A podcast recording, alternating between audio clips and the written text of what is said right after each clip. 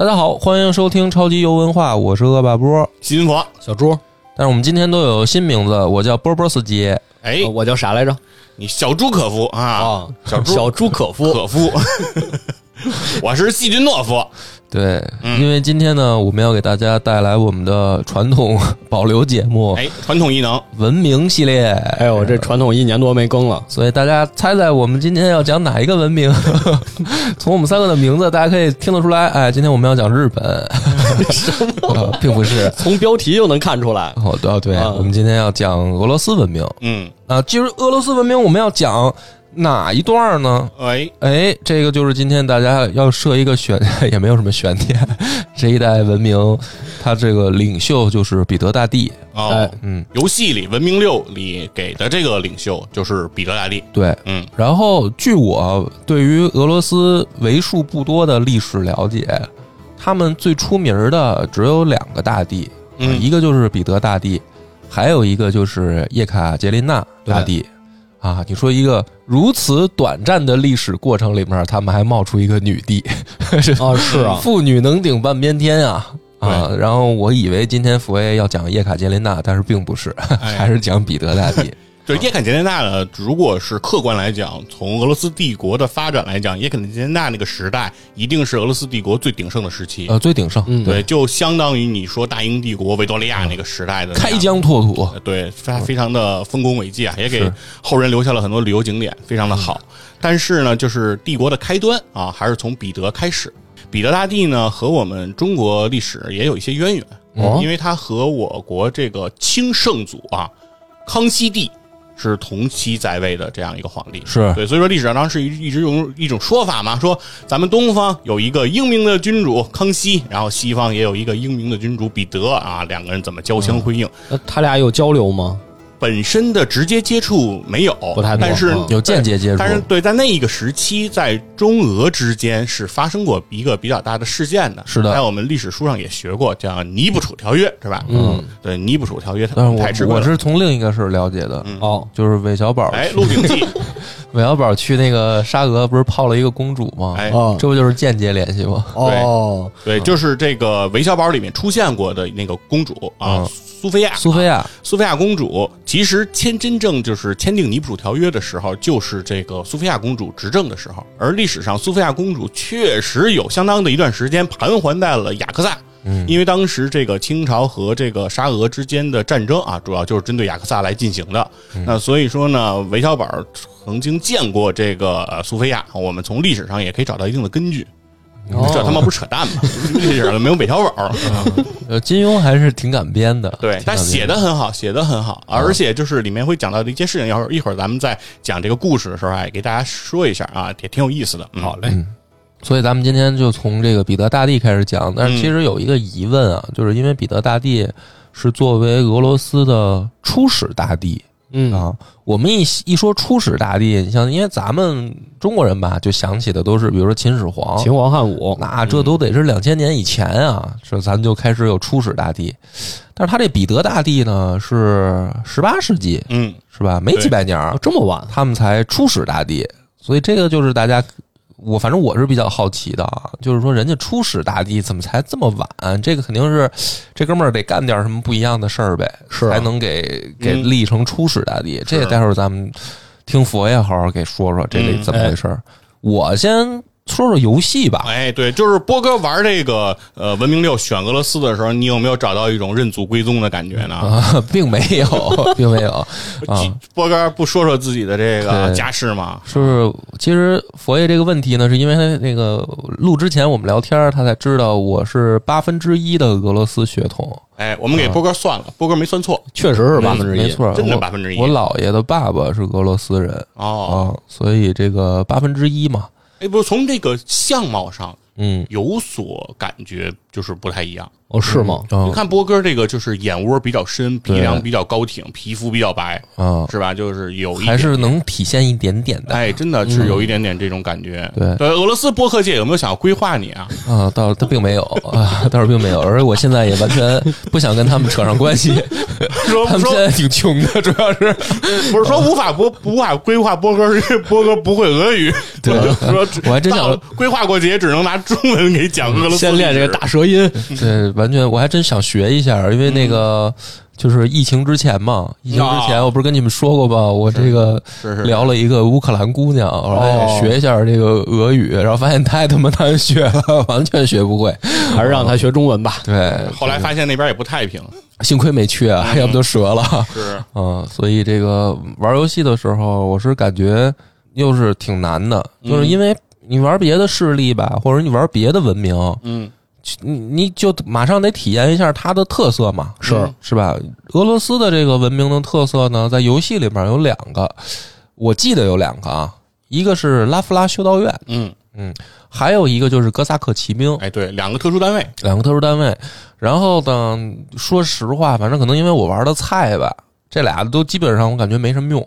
因为这个拉夫拉修道院呢，反正据佛爷这个跟我说的是，想走宗教胜利的嗯，可能比较好用啊修道院嘛，啊。对。但是我网上盛传一种玩法叫核动力修道院啊，啊，都不知道怎么操作的，公公周围的人全都跟着你国家信那个宗教了。对，他这个听着就是你先拥有核动力，然后再传播这个宗教，不听就炸他。嗯反正就是不懂好像是我我看他那个玩法是他在自己的那个地地图上下那个神迹。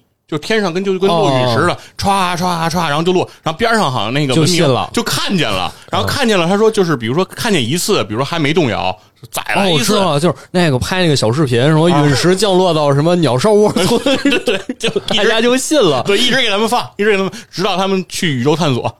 哦就是这种感觉，嗯，反正对于我这种就是走这个武武力统一路线的人，啊武统。也挺适合，也挺适合俄罗斯。反正俄罗宗教胜利，我基本上就不感兴趣。啊，然后，但是呢，这个哥萨克骑兵呢，他可以走这个武力武力路线征服。是。可是他出现的比较晚，哎。就在游戏里面，他已经都接近这个就是热热兵器快结束了了都，啊。嗯但是在游戏里呢，反正中就是中古时代吧，古典时代开始就可以开始干起来了。嗯，就可以开始抱兵打了，所以我那个吧就没怎么见着哥萨克骑兵，我还得等，我还得看着这帮小菜鸡慢慢点出部队来，我还能容忍他们继续 在地图上走，我没怎么体验到俄罗斯的特色。我就反正挺挺忍得我挺难受的，我就忍不住老把他们灭了，嗯，然后就也没爆出哥萨克骑兵就打完了，而且我感觉好像爆出骑兵的时候也不是很厉害，就是他毕竟有都有快有火就是火枪什么的这些东西了。你就算你能骑着马冲过去砍一刀再走，因为哥萨克骑兵在游戏里的特点是你可以砍一刀再跑，嗯，好像也不太强，反正感觉，反正可能因为我玩的菜啊，可能真正有大佬研究这个，嗯专门研究俄罗斯战术的时候，嗯可能能找到他的这个合适的时从机吧。从骑兵角度来讲，他在游戏里的设置应该是哥萨克骑兵比普通的骑兵攻击力要高七点。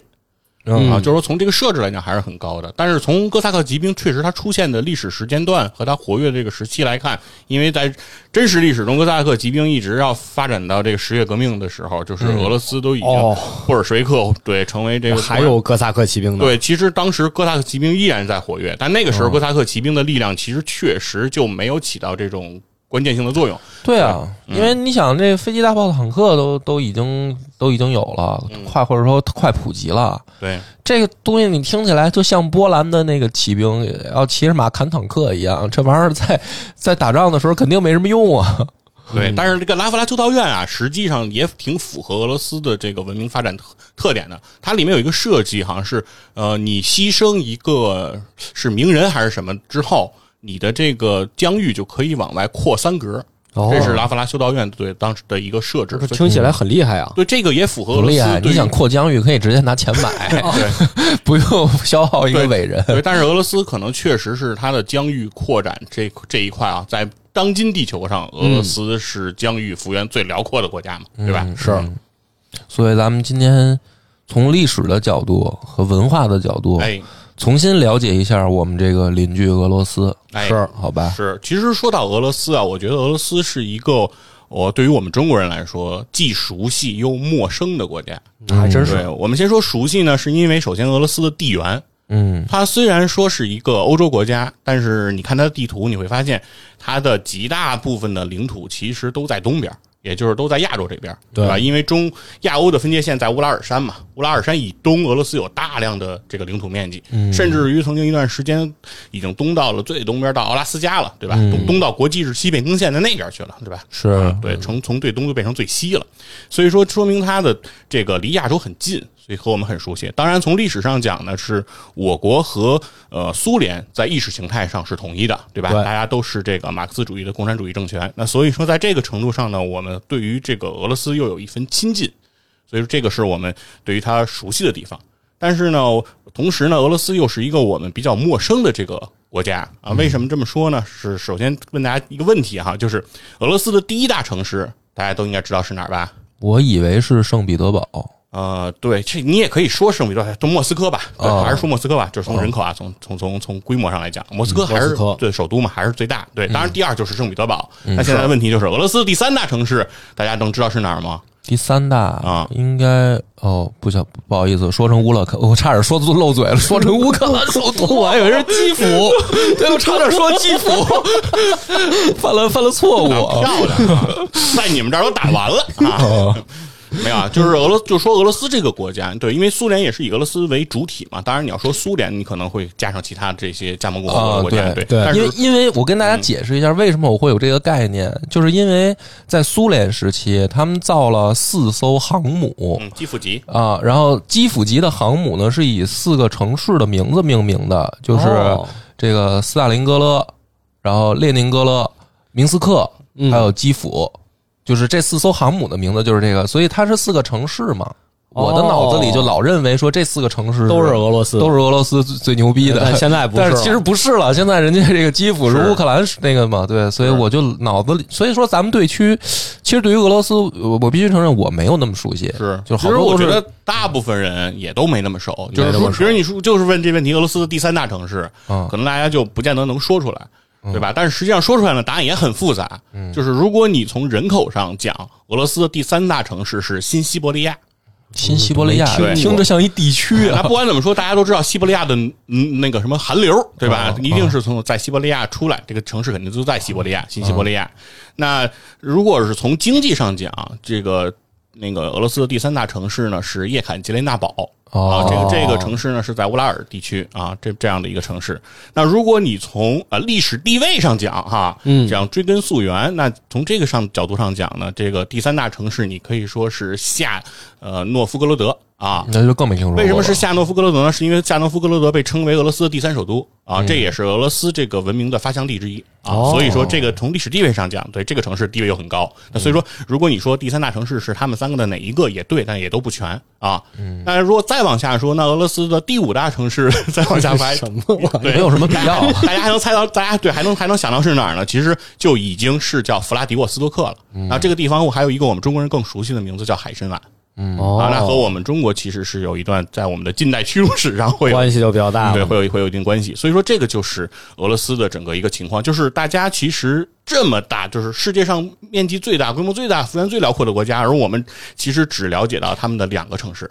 对吧？你剩下的城市，比如说喀山举办过冬奥会，所以大家会有时候有的人会猜喀山是不是俄罗斯的第三大城市，实际上不是。对，所以说这个就是大家对于俄罗斯整个的了解，其实相对还是比较低的，是是熟悉，它又陌生。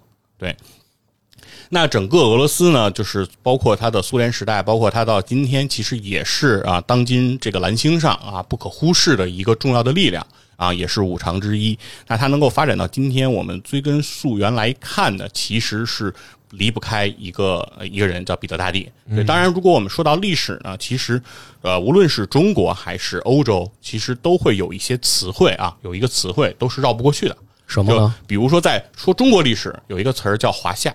哦，就是你无论是这个刘汉、李唐、赵宋、朱明，对吧？甚至你到了爱新觉罗，嗯你也绕不过去这个华夏。对你得承认自己是华夏正统序列。嗯，你如果不把自己放在这里，你的合法性就不存在，是对吧？就是就有点相当于像犹太人没有了耶路撒冷，是吧？吐蕃南没有了北下关，你就没根儿了。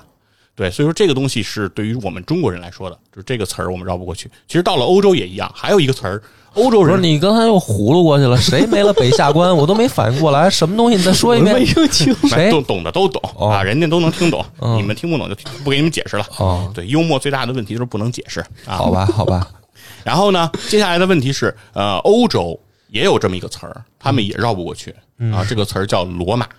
哦，对，对，大家都知道，罗马是意大利的首都啊，现在是是一个城市。罗马有两支球队，罗马和拉齐奥。罗马队的主教练是穆里尼奥啊。嗯，对。然后，但是呢，这个欧欧洲人他们提到罗马，其实他们是非常的追根溯源到当时的这个罗马帝国的这个辉煌。哎，对，就所有的国家也好，文明也好，王朝也好，都想去跟罗马挂上钩。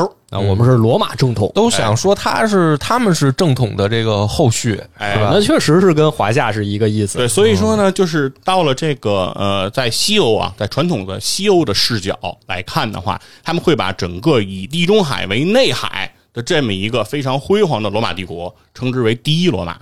嗯嗯，啊，而把后来这个查理曼大帝的那个查理曼帝国啊，会把它列另命命名为第二罗马，而第三罗马他们的认为就是后来在这个今天德国啊亚琛这个地区，然后发源新兴起的这个神圣罗马帝国啊神罗。那现在很多的经罗其实经的也都是神罗啊。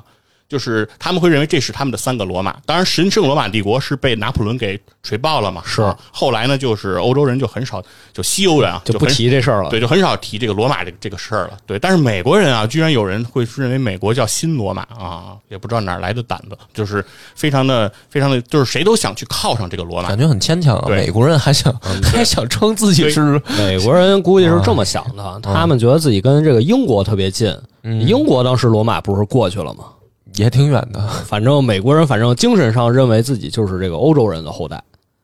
我觉得你可能是你这个分析错了。哦我觉得可能是那帮就是移偷渡移民到美国的意大利后裔，他们可能那帮老教父们，他们觉得说我们来自于美丽的西西里，哎，我们这帮哦，那也有道理。对吧？我们这帮是罗马的后裔，，我们干的是罗马，啊我们帮老黑手党，他们怎么，我觉得这更这比英国那条线儿更近。对，但是这个回到这个呃欧洲来看啊，刚才说的是西欧视角，那必然还有一个东欧视角。哦那所以所谓东欧视角，其实主体就是指俄罗斯。在这一边来看这个世界的时候，他们对于罗马的这个序列的认定和西欧是不一样的。啊，是对，大家共同承认，第一罗马就是罗马帝国。哎，误打为把罗马共和国改为了罗马帝国，这个他们都认啊。但是在呃俄罗斯这边的第二罗马就不是查理曼的那个罗那个查理曼帝国了啊。他们认为的所谓第二罗马，实际上是这个罗马帝国分裂以后的东西罗马。哦啊，一直到公元的一四五三年，这个呃，土耳奥斯曼土耳其然后攻陷了君士坦丁堡，然后东罗马帝国的覆灭，他们把这个叫做第二罗马。就是东罗马。哦而这个嗯 罗马帝国东罗马帝国覆灭的时候呢，就是这个皇帝当时的这个君士坦丁十一或者十三世啊，这样一个皇帝就是战死了，战死就是和和这个城俱灭了。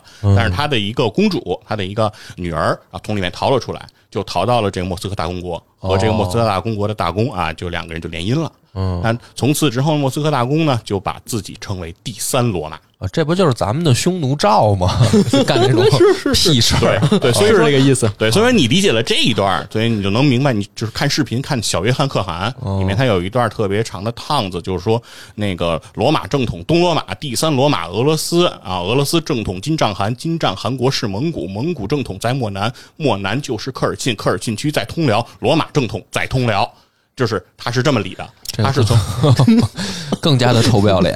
对，就是如果你当你就是他其实也是在反讽哈、就是这种对于往上的这种追根溯源。但是呃，俄罗斯呢确实是把自己啊一直认为自己是第三罗马啊，承担着第三罗马的这样一个使命。所以俄罗斯的统治者他们有一个名字哎叫沙沙皇对，何为沙皇呢？这个沙皇就是在俄语中的语境中就是凯撒。的那个音译，就是他们还是要追溯这个罗马帝国的那种辉煌啊和那种传承，所以他们才这样来定名的。Caesar，对，那那咱们今天既然要讲这个彼得大帝啊，还是得回到这个罗曼诺夫王朝啊来讲。那其实事情得从这个公元的一六八二年这一年讲起哦，啊。公元的一六八二年的这一年呢，是当时在位的这个俄罗斯的这个沙皇啊，非常的年轻，他只有二十岁，但是体弱多病，嗯身体非常不好，所以他在这一年就死了。啊，一个二十岁的年轻人他就死了啊，等于是这个国家就没有主子了，哦没有啊后代了，群龙无主。对，而且二十岁嘛，还没还无嗣，还没有子嗣，那怎么办呢？就是再要选继承人，就还得从他的父亲的兄弟，就是孩子当中来选，也就是从他的兄弟姐妹当中来挑。那他的父亲呢，就是啊阿列克谢一世。那阿列克谢一世呢，他有几个孩子，当时留下了两个选项啊，选项 A 叫这个伊凡五世啊，当时十六岁。啊，从年龄上看还比较 OK，就是比这个去世的沙皇也小不了太多。但是他有个问题啊，伊凡五世是个弱智啊，哎呦，对太惨了。对。然后另外的 Plan B 啊，就是这个彼得，哎，彼得哦 Park 啊，北那这还用选吗？岁数肯定更小吧？对彼得当时只有十岁，啊，对你看还是得选吧？对是十岁还是弱智吗？那别了，还是别选弱智。呃，说是选这两个候选人，其实不是在选这两个候选人，因为他们俩虽然的父亲同父，但是异母。哦，不是姨妈生的，哎，这个伊凡这边的母亲是这个这个叫呃米洛斯呃拉夫斯这个家族，啊，然后这个呃彼得这边的母亲是这个纳雷什金啊这个家族，你别跟我说他姥爷姓什么啊，你就告诉我他姥爷是什么爵位，这事儿比较好判断。对，就是当时就是纳雷什金这个家族在朝中他的地位比较稳固，哎，就是位高权重，所以说呢，以及也影响了这个当时的这个呃俄罗斯的意愿来进行定这候选人的时候，他们就没有选择伊凡五世，啊，直接选了这个彼得，哎，让彼得来继位这个沙皇了。但是这个米洛斯拉夫斯家族，哎有人可就不答应了，可就不同意了。嗯，这个人是谁呢？就是苏菲亚。哦，哎，这个就是出现在这个金庸《鹿鼎记》里的这个角色。那个骚公主，这个苏菲亚呢，她和这个伊凡啊是这个同父同母，哦但是和这个彼得不是一个妈，所以她明显是代表着这个米洛斯拉夫斯的这个家族的这个利益。是所以他就认为呢，就是说，呃，选了这个继承人不是我弟弟，那这件事情就是对我就非常的不利，就我们家族就旁落了嘛。啊，对家族不利嘛。因为很快纳雷什金家族这个捧了沙皇以后，把这个嗯、就是娜塔莉纳雷什金，就是彼得的妈，就捧成了太后，然后就摄政了。所以就马上开始要掌控这个这个局面，而这个这个苏菲亚当时情况就比较的比较比较悲悲惨嘛，那这个时候呢，他就遇到了这个在我国呃非常著名的这个人物韦小宝啊，呃韦爵爷呢就非常聪明，韦爵爷就给他讲，就是你要怎么怎么样扶植你弟弟来上位，然后等你在后面摄政咱们，就别讲 if 线了，好吗？咱们就讲正经线吧。正经线了解的不多，你在这里边还穿插这个虚构线，这不给听晕了吗？都，哎苏菲亚呢就学会了。嗯哎，苏菲亚学会了之后，回去就他做了个什么事儿呢？就是当时这个俄罗斯的皇室，他有禁军，他的禁军叫射击队，嗯哎，就是玩枪的啊。但是在这个政权交接的这个过程中，新皇继位的过程中，发生了一个事儿，就是这个射击队的下层军官以及士兵的军饷出现了拖欠的情况我。没翻哎，对，就是有这个射击队的这高级军官啊，贪污了这个军饷，哦给自己揣兜了，底下人拿不着钱呢，就心生了不满。苏菲亚呢就捕捉到了这个信息，他就跑到了这个射击队的这个军营，就跟大家说，就是你们这个钱这个事儿，我帮你们来解决。他立马就抓了四个这个射击队的高级军官，就说是他们贪污的，他就把这四个人处决了，把他们的家产抄没之后发给了大家。哟，这索菲亚公主还是挺有手段的，手辣哎呀哎，手段呢非常的狠辣呀。然后他到，而且告诉这些射击队的这些军官和士兵，他说什么呢？说呀、我告诉你们，就之所以你们这钱被他们贪污，这事儿谁受益的？哦，纳雷士金那帮人受益的。沙皇受益了，哎，就是现在这个新沙皇他们这个背后这个外戚，就是两波都都是外戚嘛啊，就是那边的外戚，就是外戚干政，他们这帮人缺德，你看，对他们两个互相骂对方外戚干政，对，而且而且先先沙皇啊，先皇先皇二十岁就崩了，就驾崩了，为什么呀？哦，背后有事儿。嘿，就是纳雷士金这帮人搞的鬼。就是说，你说身体再不好，能活不过二十？开玩笑了，肯定就是他们搞的鬼。所以说，现在你们得擒王，你们得跟着我过去把他们给端了。嗯，哎，这项首相队长也对，而且谁给钱谁是老子嘛。啊。那确实，对，谁给钱跟跟着他，他给钱了，那就听他的。所以就是苏菲亚带着这个射击队就冲进了这个皇宫，就捕杀这个呃彼得大帝当时的舅舅，哎和以及这个这个这个周真这个纳雷什金整个家族的这些人。嗯啊，整个是做了一个清洗一空啊，整个纳雷什金这个家族就就给就给就给平了。嗯彼得开局不利啊，哎，而且呢，彼把彼得和这个和他妈也给抓起来了。我抓起来了，抓起来了，抓起来之后，但是后续操作，其实我一直不是特别理解苏菲亚的这个后续操作、哦，讲讲啊。他后续操作是什么呢？他是给这个议院来施压，要求议院推他的弟弟伊凡五世登基为沙皇，但同时他也不说废了彼得，他提出的这个方案是伊凡五世和彼得双沙皇哦，共治俄罗斯。东西沙皇分治。啊，跟那个嗯，确实是第三罗马，对跟 跟听出来了。对，跟东西宫似的，是吧？弄弄两宫，嗯。但是呢，事实上他是把那个呃娜塔莉、纳雷什金和彼得都轰出了皇宫，轰到了这个莫斯科郊外。啊，就不让在这个呃这个皇宫里住，也不让在这个政治核心区。嗯，那所以说，实质上虽然说是共治，但其实是苏菲亚自己在后面摄政，因为自己的弟弟是弱智，啊，根本也干不了什么，所以说就是自己在背后。你的意思是你不懂他为什么要提出这么一个哎，方案是吗？，对因为我不理解的在于说，因为这个方案其实在整个俄罗斯历史上也是只只此一出。嗯你给彼得废了不就得了吗？你看，你看你们两个，你们两个人啊，就是这种单线思维。哦，来，我给你分析一波啊。虽然我不太了解这段历史，但是听你这么描述，呃让我想起了很多古人啊。理解了。嗯这种就是在政治上呢，要做出一种试探啊，就是他心里面肯定还是想着，哎，姐们儿自己上，啊，对吧？这是是这是肯定是底底层，我们作为这个后来人，这就嗯还明摆着的事儿嘛，对吧？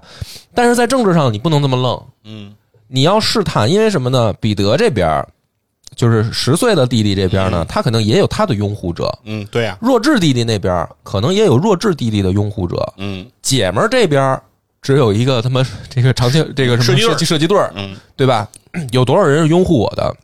你你要通过这个策略试探一下下面的反应，嗯，就跟这个梁山大哥说似的，说我我要招安啊，底下他妈兄弟摔碗了，哎操，那咱咱得等一等，哦咱得琢磨琢磨这事儿是不是有弟兄不乐意，对吧？或者说，你看这个历朝历代都是这样，他他他，哎，这曹操他说我我想称这个魏王行不行啊？荀彧不吃饭了。那不好，哦那荀彧你先死，然后我再称王，对吧？总不能看着手下不吃饭吧？懂了，就有点这个割香肠的意思啊，哎、一步一步来。你得一步一步来，你不能直接就上来说姐们儿要要独裁了，可不可以啊？那大家肯定说不行，对吧？我我这个小弟弟十岁这弟弟他肯定是不行，那怎么不行呢？我这弱智弟弟立起来，看看大家反不反对啊？大家不反对，就说不就削弱了我这十岁弟弟的这个势力吗？啊，有道理。弱智肯定也不合适，对吧？那最后姐们儿，哎，姐们儿出来亮手艺了，大家就都没意见了吧？那你们这两个废物就轰出去吧。啊不是我想当沙皇，实在是两个弟弟实在是他俩拎不起来嘛。嗯你看这是不是就很合理？嗯，所以你们这个多看历史还是得，还是读书人心脏那个。对，然后苏菲亚呢，这个时候就摄政了。摄政以后，确实这个姐们野心很大。嗯，然后这姐们呢，首先向西扩张，在这一六八七年呢，向西扩张的过程当中，和波兰签了这个波兰俄罗斯的永久和平条约啊，标志着他向西扩张的这样一个成功。那同时呢，他也在向东扩张，就是跟大清签订了这个尼布楚条约。所以签订尼布楚条约的人啊，这个时期虽然彼得已经是沙皇了，但是真正在这个后面的主导的摄政是这个苏菲亚。那所以说呢，这个是标志他们向东扩张的一个情况。那同时呢，呃，俄罗斯呢对于一个地方啊，就是念念不忘啊，在历代的这个统治者都对这个地方有着这个痴心不改的这个想法，就这个地方就叫克里米亚。哦，等于就是俄罗斯南部黑海的出海口。对，所以说这个姐们儿呢也是要这个克里米亚，也要要这个亚速港啊，也要去打。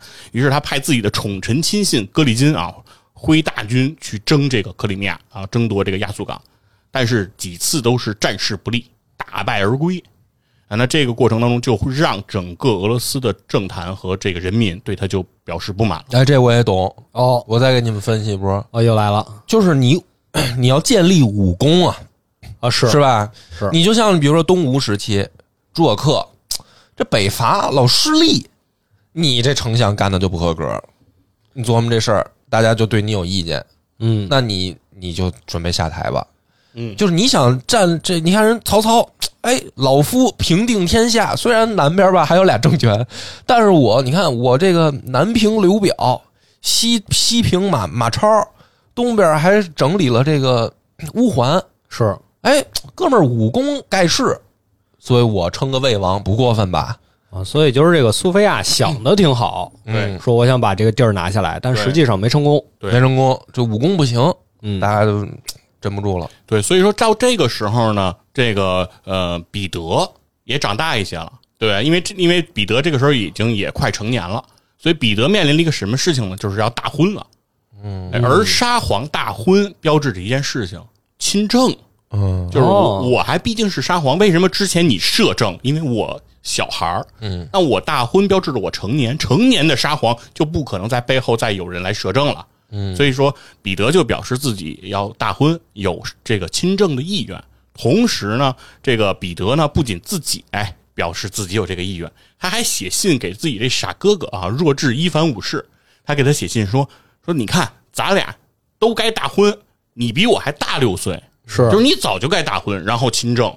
但是现在你姐，咱这老姐就把着这个朝政，不让咱俩上，这对咱俩就特别不好。说你得想想，你得哥，你得想办法，你得你得亲政。但是哥是弱智嘛，哥是我也不不想亲政，我不知道什么是亲政。哦，他还能说话呢，反正就是，反正就是这个伊凡五世表示对对亲政无意，就我们压根儿不想这事儿，对，是想怎么弄怎么，你们想怎么弄想怎么来怎么来。那所以说呢，到了这个这个时候呢，对彼得对于这个苏菲亚之间的矛盾其实就很尖锐了。然后最最明显的一个表现就是，这个格里金不是打克里米亚没打下来，然后大败而归嘛？是但是苏菲亚宠宠宠臣嘛，宠信他，所以要做什么呢？说虽然他是大败而归，但也要给他要做凯旋的欢迎仪式。哎呦，啊，要求这个王公大臣啊、皇亲贵胄都要出营来迎接这个。这有点过啊分了。这我也懂。你看，你要觉得过分，我又懂了，啊又懂了我给你分析一波，这就跟蒙古打日本一样，啊两边都说自己赢了。啊，是哎，是是，你琢磨呀，他不能说我输了，我赢了呀。你看我带回来好多战利品，所以两边在那块记载，就是日本说自己赢了，蒙古也说自己赢了。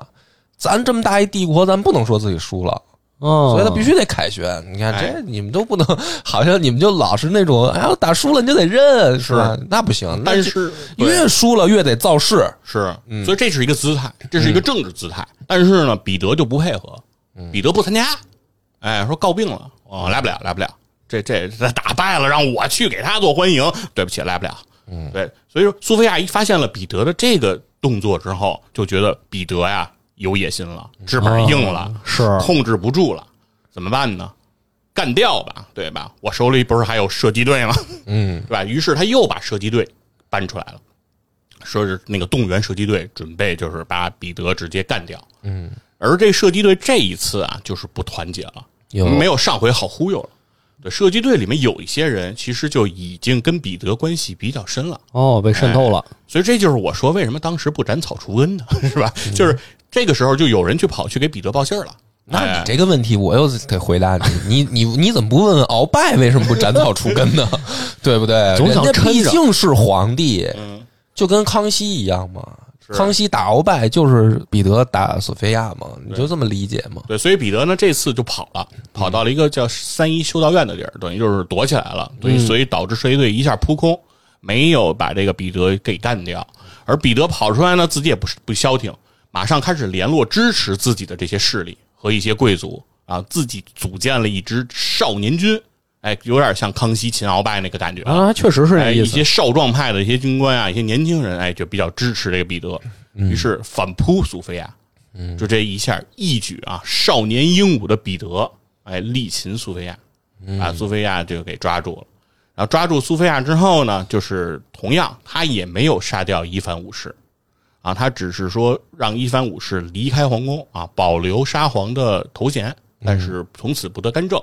他同样也没杀苏菲亚，他把苏菲亚就软禁在了一个修道院。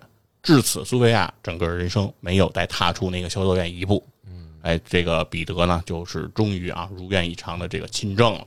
嗯，那说到这个俄罗斯的这个政权哈，你刚才说了，他们把自己视为第三罗马，是但但同时他们还有一个特点，就是他们和西欧视角为什么会如此之不同？就是他们的宗教是不一样的啊。波哥是信天主教的不是，我是基督教。啊，那就是天主教、新教。新教、新教。啊，对，也也算基督教的一个、一一个整体大类吧啊。嗯。但是呢，他们这边叫东正教，啊，对，对，那得说一下，就是这个俄罗斯人啊，人家自己不说自己是东正教，他们说正教，对，人家叫正教，对人不加东，就相当于刘秀建立的那个汉不叫东汉，对吧？刘备的那个汉也不叫蜀汉，也不叫季汉啊，不可能说那个在《三国演义》你看那个打旗子打出一个蜀，那就不像话了。所以他们就是正教，所以说这个教其实是有所不同的。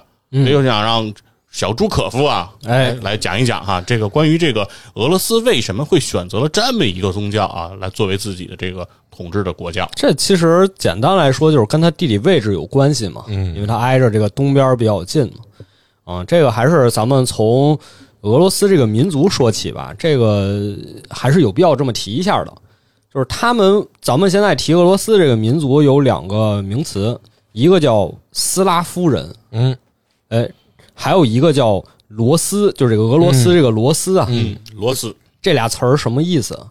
是说最早住在这个土地上的民族就是斯拉夫人，但人家不叫这个名儿。后来是有一部分什么人来了呢？是维京人来了。啊，维京人就从北欧啊一路坐这个水路来到了现在俄罗斯这片地方。然后这个“罗斯”这个词儿的意思就是这个水路传道的意思。哦，就是说他们坐水路来的，那他们来干嘛呢？就是要俘虏这个土地上的人，嗯，把他们拉到东边这个拜占庭、阿拉伯世界去卖，当奴隶。嗯，所以卖的这部分就是就是当奴隶这部分人就叫斯拉夫人，就是英文里这个 slave 哦奴隶这个词儿。词根啊，哦，这么贬义的词，他们竟然沿用到了现在。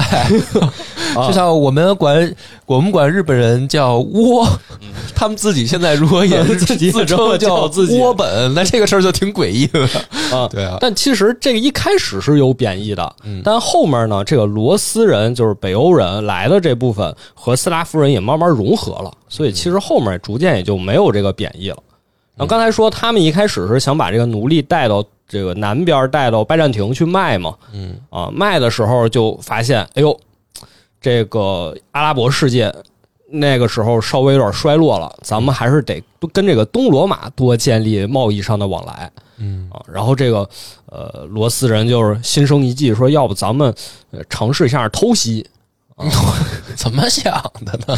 怎么就这么自信呢？这因为这个拜占庭三面环海嘛，咱们这个特别擅长水战，我哦看有道理，能不能把这个拜占庭打下来很有道理。啊？打下来那不是咱们想怎么贸易怎么贸易吗？嗯结果他们趁着这个拜占庭城里士兵最空虚的时候，就已经是大军出去跟这个阿拉伯那边开战了。嗯，他们趁水路一路过来，没打下来哎，很合理。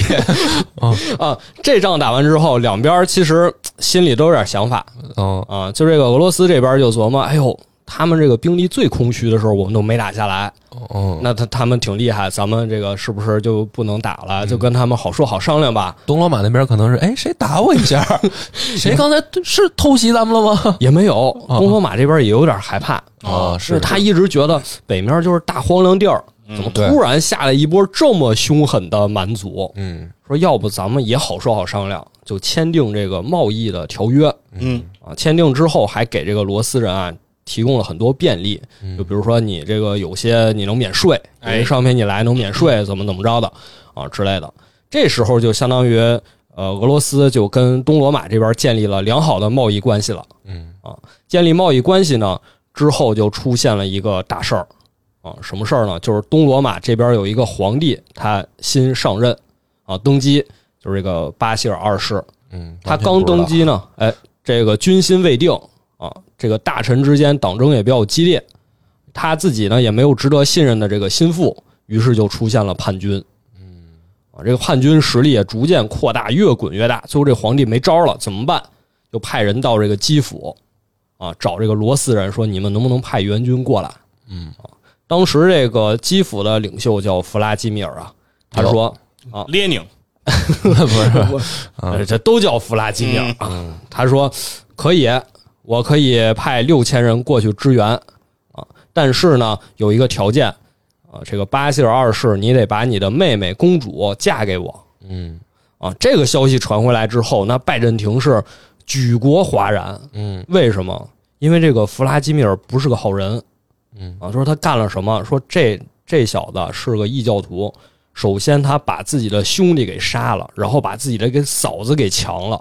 嗯就是这是这种人，他篡夺王位，结果他现在要咱们的王后嫁嫁给他，嗯，咱们怎么能不是干王后，这种事儿你说这啊？这不是公主，公主公主别瞎说把这公主把公主嫁给他 当王当后后啊，当王后，对，说怎么能干这种事儿呢？这不是把闺女送进土匪窝了吗？是啊，这巴希尔二世说：“那我还是得干，我得牺牲我这个公主的幸福。我对标了，这他妈就是一宋江啊！这是要把扈三娘嫁给王英啊！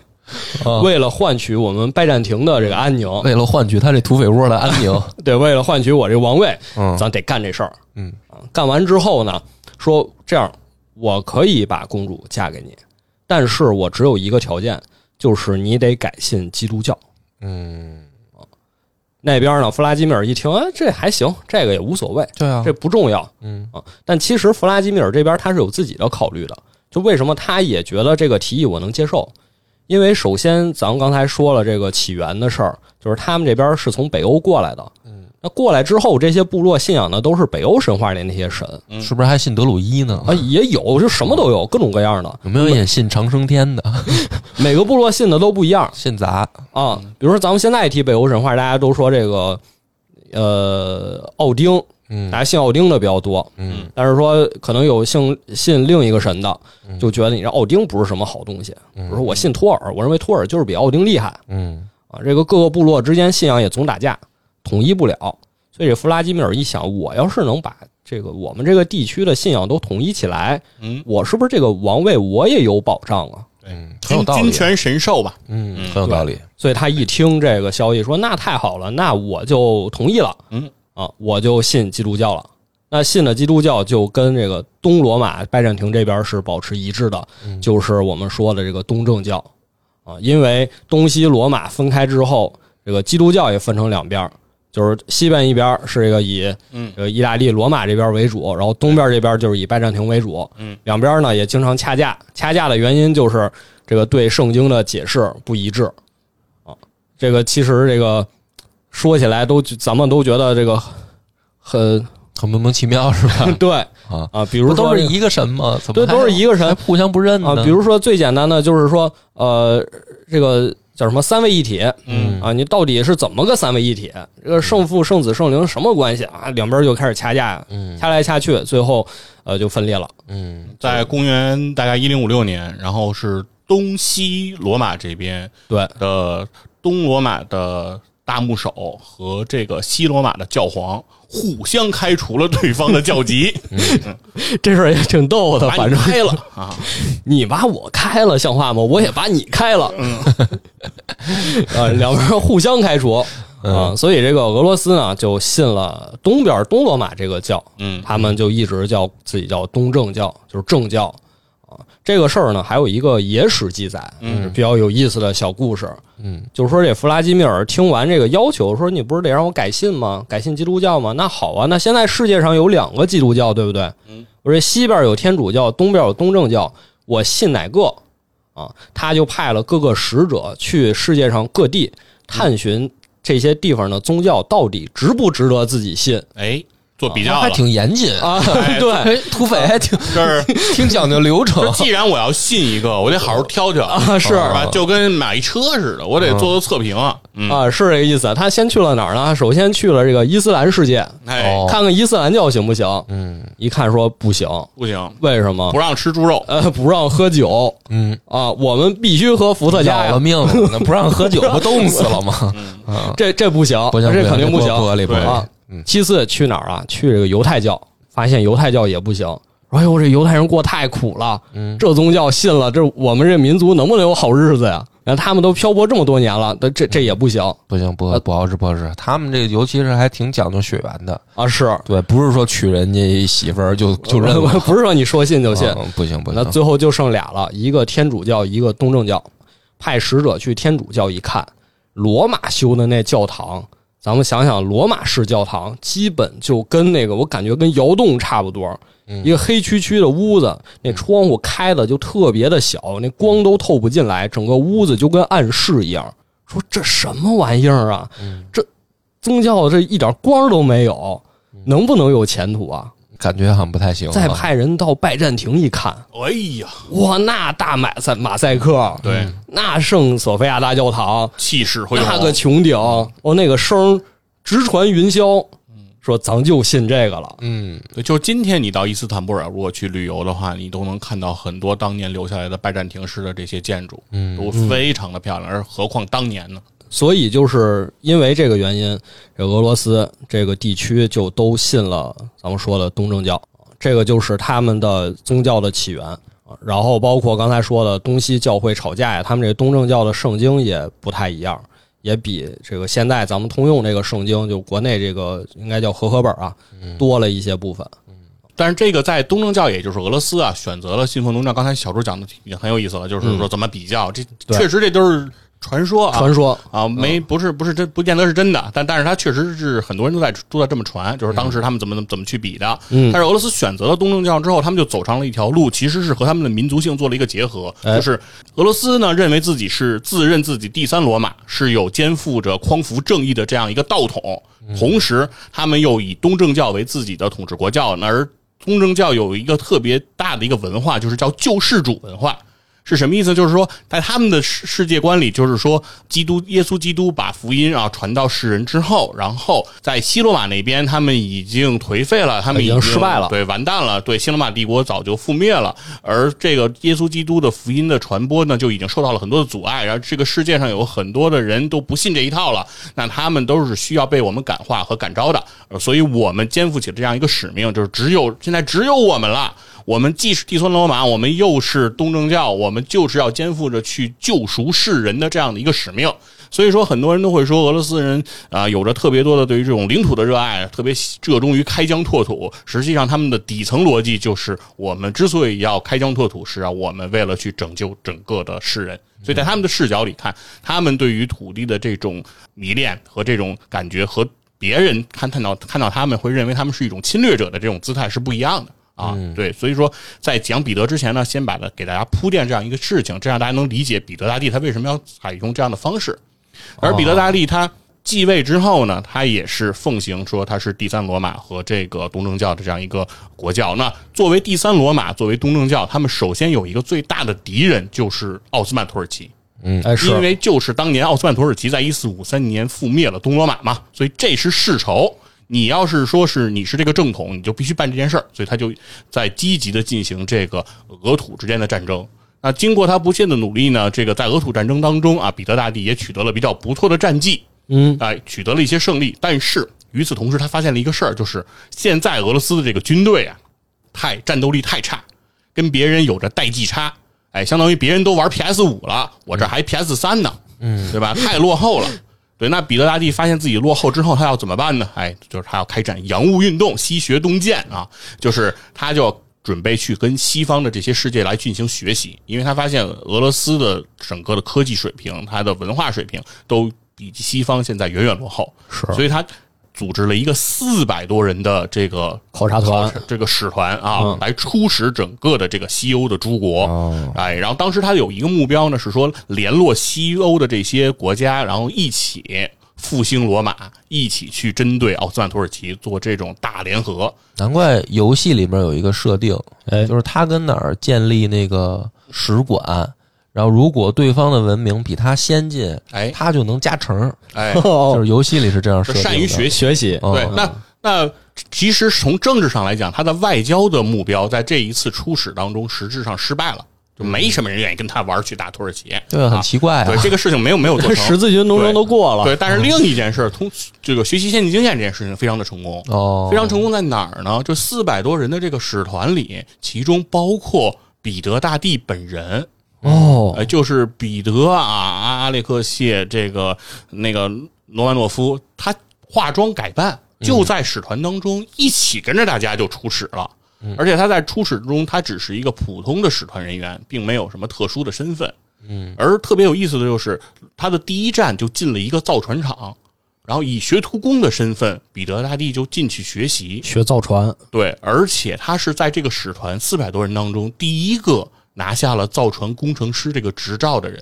哦，哎，身先士卒啊，真的是自己就去学。呃，那那个就是说，他首先两个问题，他使团的人知道他是彼得吗？也不是使团的人应该是应该是知道是知道，哦。对，但是对外都不说，但是他去的那些国家都不知道都不知道。彼得在这儿呢，对，哦。对没有人知道说沙皇本人现在都就来了，都不认识，不认识，就拿他当一个普通人，然后他也就是在这里面跟着大家学，明白了。所以，他因为他是个普通人，所以他才方便去学习嘛。嗯，是对他学完了造船，学了很多这种现代的这种工业的技术，回到国家他就发他就说第一件事是我一定要打造海军。嗯因为他发现他和土耳其奥斯曼作战的时候，因为他没有海军，因为俄罗斯当时没有出海口，没有海，我为我我怎么可能有海军呢？对吧？像咱们说相声，郭德纲老说什么蒙古海军司令，对吧？是你的心里没有星辰大海，你就永远不会有星辰大海了。嚯，对，但是彼得他就说我得有海军，虽然我不是没海嘛，我现在在河里练，我在我在湖里练，在伏尔加河里练，对我怎么着我也要弄出一支海军，最后我一定要有出开口。所以他有了这个野心，因为他自己又是这个造船的这个行家，所以他就开始开设这个造船厂，造大船，然后训练海军。然后之后呢，紧跟着在这个一六九九年这个时间呢，正好是当时北欧的一个特别强的国家瑞典啊，和这个当时的波利联邦的萨克森选帝侯啊奥格斯特奥古斯特之间发生了比较大的这个矛盾。其他的矛盾核心就在于瑞典当时非常强大，它整个基本上把整个波罗的海和北海的这些重要港口都给垄断了。这样的话呢，做生意都都是在瑞典人的掌控下在操盘，所以导致波利联邦就非常的穷，就做做不上什么生意，哎，然后挣不着什么钱。那这个奥古斯特呢就非常的不满，就想和这个瑞典来争锋，就是想把瑞典人打走，这样的话自己也能在贸易中获得一些利益。那这件事情也正好合了彼得的想法，所以彼得就联合奥古斯特，就去跟这个瑞典当时的卡尔十二世啊，跟卡尔十二进行这场叫大北方战争。这场战争一举奠定了彼得大帝的历史地位和他的辉煌，为俄罗斯开创了出海口。很多人在形容这件事情的时候，都把彼得大帝吹得乌丢乌丢的，嗯，彼得太牛逼了，对吧？那个就兵锋所指啊，说说俄罗斯纵横天下，然后从实际上呢，从实际上客观来讲，这有一个事实就是这场大北方战争啊，一共打了二十一年。啊，对他打，他从一七零零年一直打到了一七二一年。就如果啊，俄罗斯非常强悍，彼得大帝非常英武，至不至于打二十一年，对不对？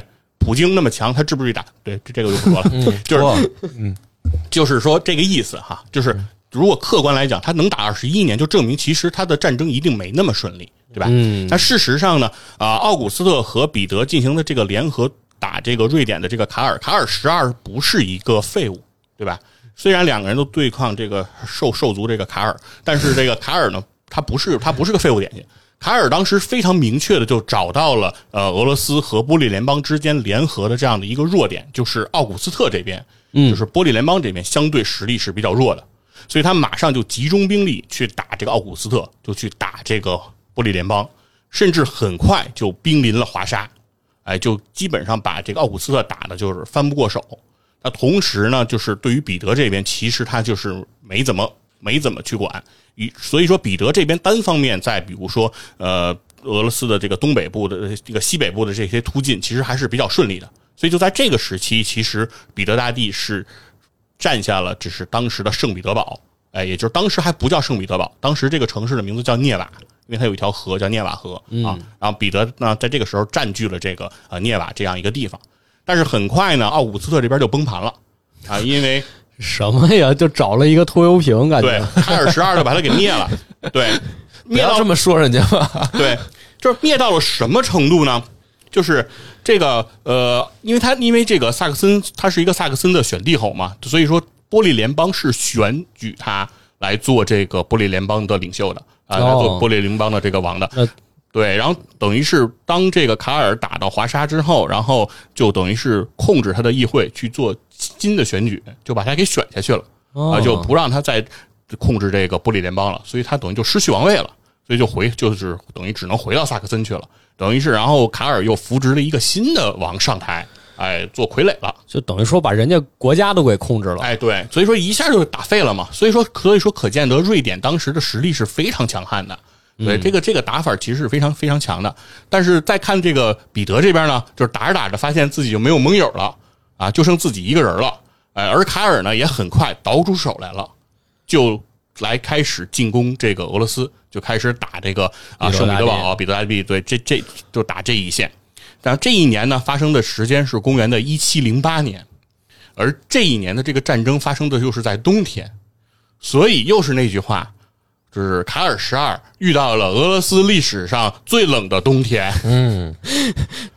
他不是瑞典人吗？对，就是你很怕这个吗？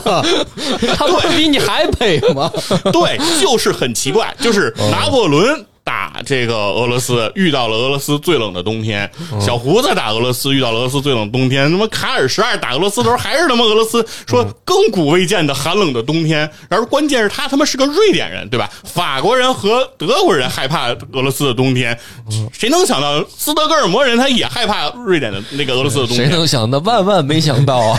这是什么？这就是国运是吗？对，但是从从实际上，他们从客观的气候上来分析啊，就是由于受到北大西洋暖流的影响，就是斯德哥尔摩这个城市或者说瑞典国家比较靠南的地方，它没有那么冷呃，确实啊，它可能没真的没有莫斯科哎 冷，嗯，所以说当时瑞典人就等于是打这莫斯科就又没打下来，嗯，对，没打下来呢，导致了一个程度就是他都来不及回军，就是北上回瑞典，他都回不去了，嗯，所以他是向南撤，就撤到了今天这个乌克兰这个境内的这些地方，哦，哎，对，在那个地方进行了盘桓。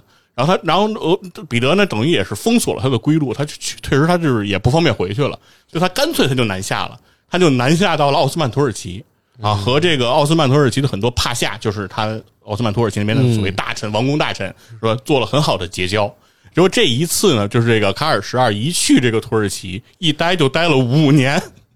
哦，还以为不想回去了，主要是。不想回去了。对，说在那边寒冷恐惧症。是对那边就不也不想回去了，然后就跟这个土耳其这边，我就是因为对面就是拿他当上宾嘛，因为瑞典当时是个很强的国家嘛，主要是瑞典的国王在我这儿啊，非常非常的开心，然后就跟这个这边就是盘桓，就一直就就就不想让他也他也不想走，人家也留他，然后互相双方宴请，但是有一个问题就是这个土耳其的这些帕夏呀太有钱了，嗯老给他送这个厚礼，但是呢，他为了又想跟人结交，他又想让拉拢人家土耳其跟他一起打俄罗斯，他得回礼，他就得还礼，还礼不能比人次了吧？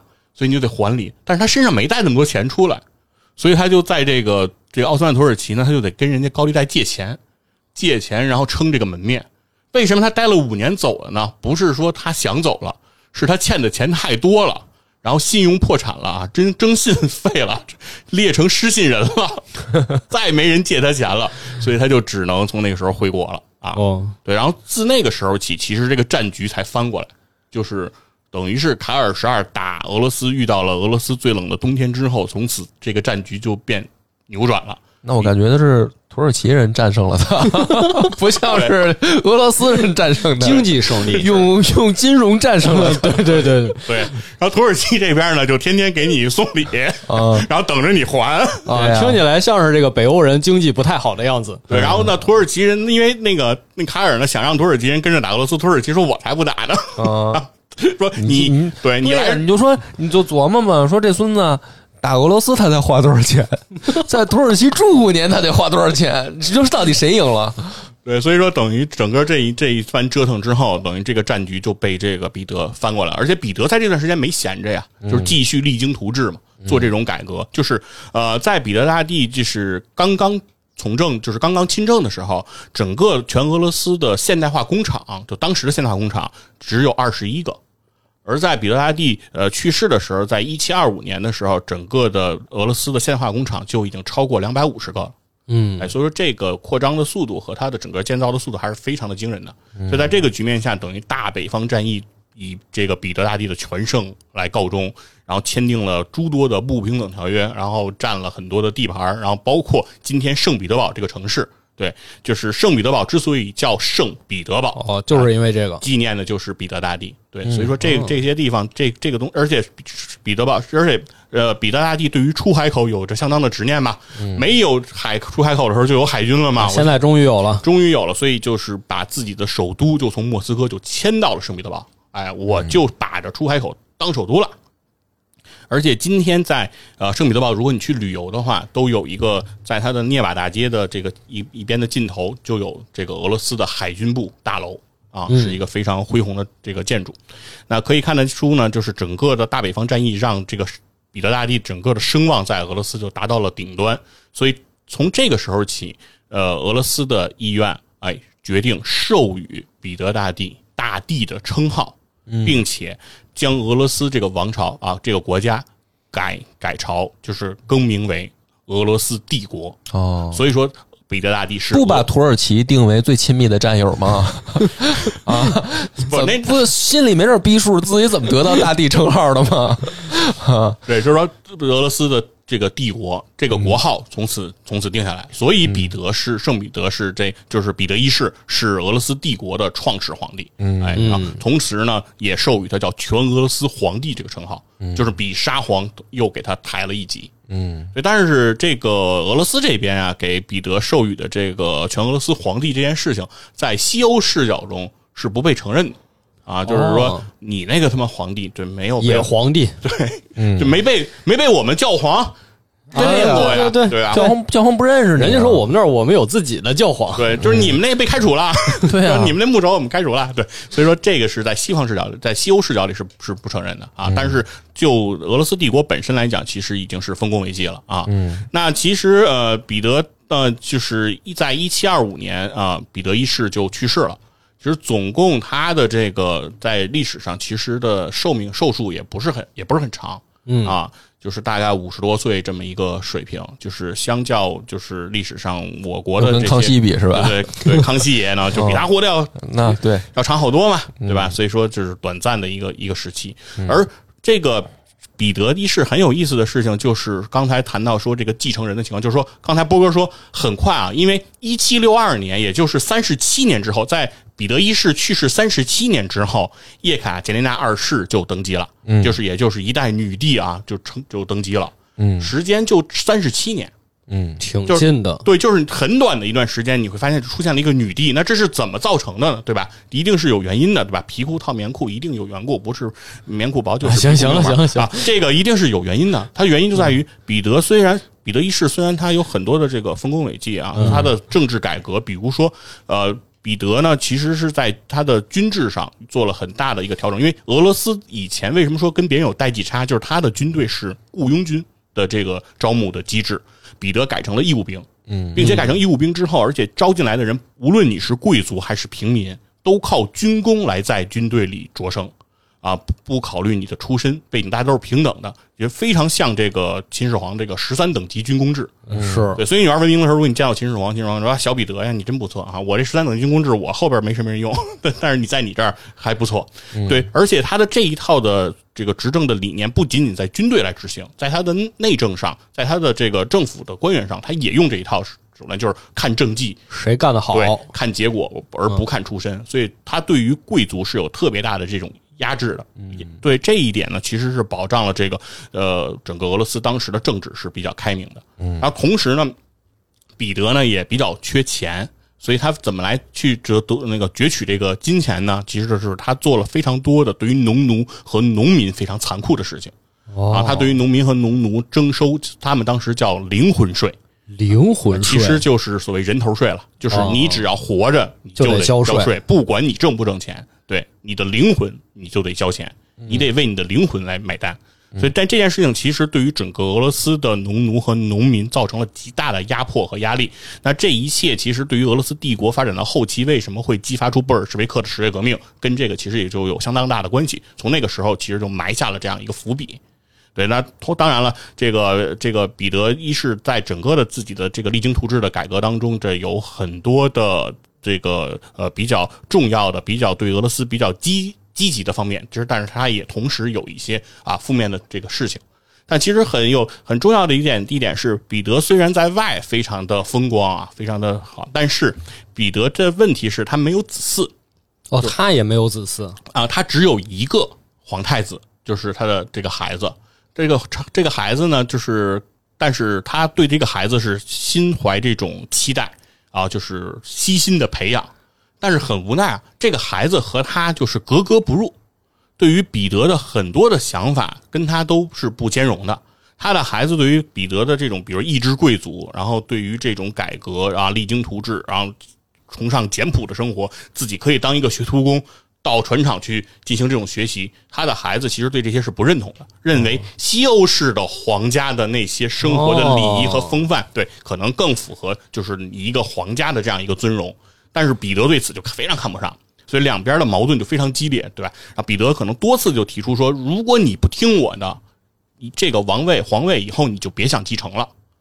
然后他孩子就说：“孩子说不继承就不继承，哎，不干就不干，哎，那你看你这个普皇帝什么？你瞧人家那边的多优雅，你这个干的多多多多不好，对吧？所以说他的他的孩子对他也非常的不屑，所以两个人的矛盾到他这个孩子二十八岁那年到了顶点，到了顶点的结结论结果就是彼得把自己二十八岁的皇太子给杀掉了，嗯，处决了自己的皇子之后，他就发现自己他妈没有孩子了。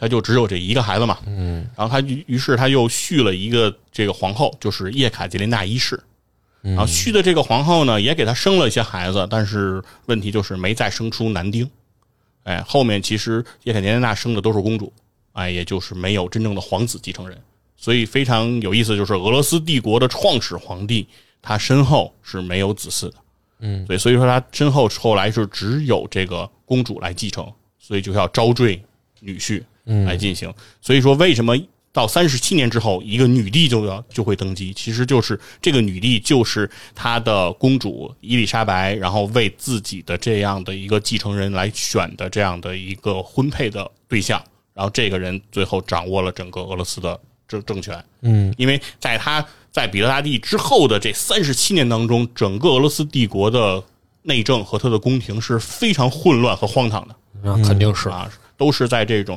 这种什么裙带关系和这些什么情人关系之间进行这种纠葛，哎，所以整个就是整个一个帝国其实是险些啊，就进入到了一种下行轨道的这样的一个境地当中。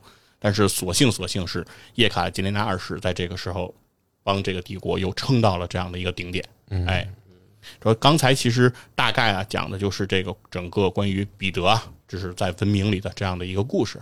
啊，我觉得其实还是，呃，挺有意思的一个篇章，就是因为我们今天看俄罗斯的很多的呃内容，其实是有的时候是看不太懂的，对，就是比如说，同样是帝国主义，其实呃，俄罗斯的帝国主义和我们知道的，比如英法德这些西方的帝国主义。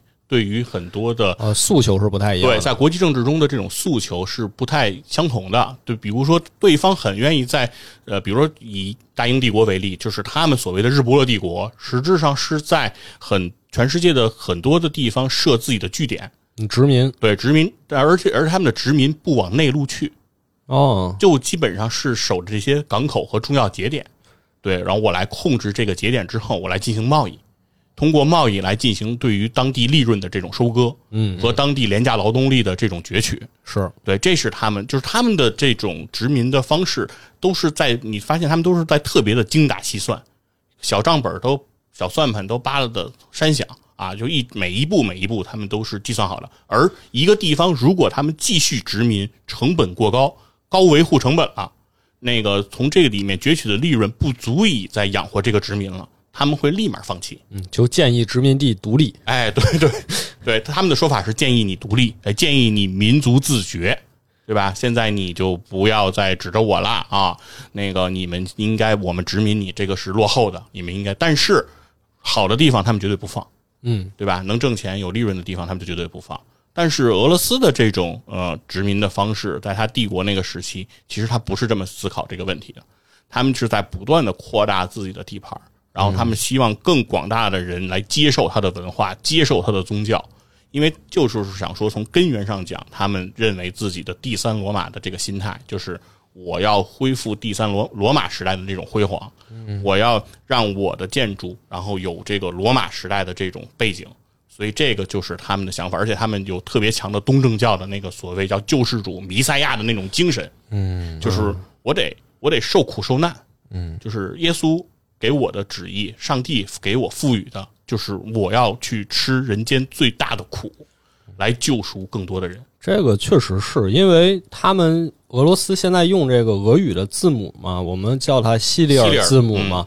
这个西里尔其实就是传教士，就最开始是呃八呃公元九世纪一个传教士，他叫西里尔，他传过去的，他把这个希腊字母改编之后改成了这个西里尔字母。之后，这个俄罗斯就把这个西里尔字母打到哪儿就传到哪儿，甚至就让原本不使用这个字母的民族也把你们的语言和文字用这个东西记录下来。等于说，他确实是抱有着这种抱负的，就是说我希望我打下来的地方大家都加入我的这个想法，加入我的这个宗教。对，所以这是他们最底层的这样一个根源，所以这也就是我们去理解这个文明或者理解这个国家会有一些不理解或者是感到陌生的地方，嗯就是会觉得呃非常的，就是不是按世人去思考一个价值的东西来判断啊，这个是我觉得挺有意思的一件事情，所以也是今天想讲俄罗斯文明的一个根本点啊。然后另外呢，就是因为我本人去过这个圣彼得堡和莫斯科去旅游。然后，如果你现在到莫斯科或者圣彼得堡去旅游，你会发现这两个城市的风格和气质是非常非常的不一样。就是因为我作为北京人，我到莫斯科会感到非常的熟悉。啊，我会觉得，我会觉得莫斯科像北京一样，当然应该说是北京像莫斯科一样，对，因为有太多的苏制的这种建筑，以及太多的民居，就是赫鲁晓夫楼，就和北京七八十年代盖起来的那些楼是非常的相似的。然后整个在呃莫斯科会透露着很多苏联时期的那些味道和那种感觉是非常强烈的。你不用去了解它的意识形态，你只要看到一些雕像、一些照片、一些它的这种地铁站，你就能明白啊，这必须啊是社会主义阵营，嗯，就是这种感觉。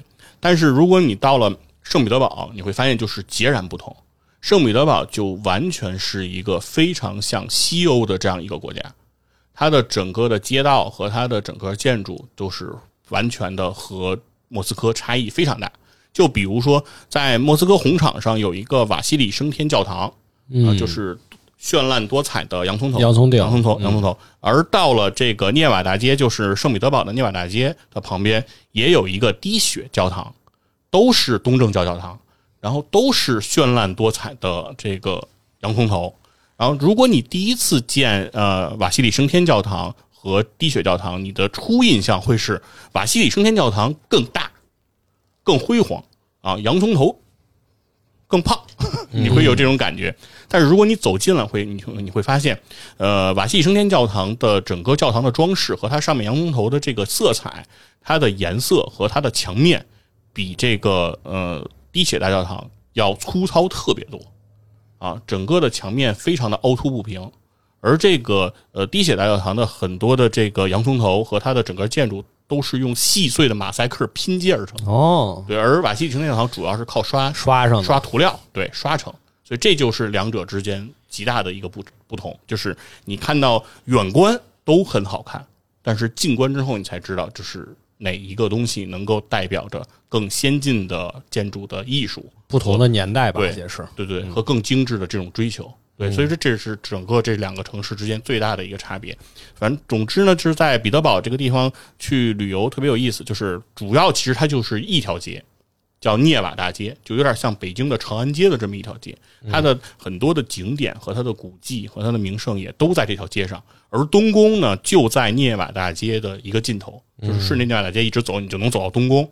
对，东宫呢被俄罗斯称为是世界第四大博物馆，嗯但是世界呃别的人认为世界只有三大博物馆，对，世界三大博物馆之四啊，东宫博物馆。但是东宫博物馆里依然有着比较不错的藏品啊，比如说你特别喜欢伦勃朗的话，就会有看到特别多的伦勃朗的画作，对，那包括里面也有米开朗基罗的一些雕塑啊，东西还是很好的。但是有一个前提就是，去东宫参观一定要多穿一些。嗯因为冷。对我十一的时候，东宫是吧？对，东宫什么梗？对，东宫，东宫里面确实冷。嗯，它的冷是怎么个情况啊？是俄罗斯有一个习惯，是进入室内脱大衣，嗯。就是无论你是去饭馆、咖啡馆，还是看那个那个芭蕾舞演出，去剧院，它都会有一个，咱们一般会理解叫存包处，他们会专门有一个是存衣处，就是你会把比较厚的这些羽绒服、外套、大衣脱下来，然后存在那里边，因为室内往往一般会有比较好的暖气，温差会比较大，所以这样的话呢，方便你来存衣，这是他们的一个习惯。所以很多的餐厅啊、咖啡馆都有这样的设置。所以到了东宫里面也有这个设置，就是你一进去就有一个存衣服的地儿，然后大家看，你看大家都那脱衣服、脱存，你就跟着一块脱了衣服，你也给存上了。就存着之后，你往里走，你会发现东宫的这个取暖设施啊，非常的不健全。我是十一期间啊，黄金周期间过去，在那个时候，东宫里面就非常的冷嗯啊，因为可能也是建筑规模比较大，房顶挑高都比较高，没法供暖。对，所以它的保暖做的不是特别的完美。然后你又回到存衣处，说我想取出来，然后人说不行，必须参观完了才能取出来。是，我就这故事怎么听过？这我就没想过，因为我知道不可能，就是以这个俄罗斯人做事的方式，我这东西就交流不明白。嗯对，所以就是确实是不是一个很非常好的经历。但实事上，因为我为什么会去存衣服，其实是因为我刚开始我我有一个。我有一个呃怪圈，或者说是一个逻辑的定式，就是我以为在这个俄罗斯啊，进入室内脱衣服是个规矩，嗯就是进屋得脱。哦，实际不是。实际是可以不脱，因为我看到了有其他游客，人家没脱，人家就很暖和。嗯对，就是你也不能给他扒了，就是就是你可以，这是一个服务，就是你可以用也可以不用，只不过当地人会比较热衷在使这个服务，你不使也没问也没毛病的。嗯啊，挺好，又长了旅游小知识。嗯，那就有兴趣的朋友吧，反正要去这个圣彼得堡的话，可以去嗯感受一下东宫的寒冷。是，那咱们今天的节目就到这儿，感谢大家的收听，拜拜拜拜拜。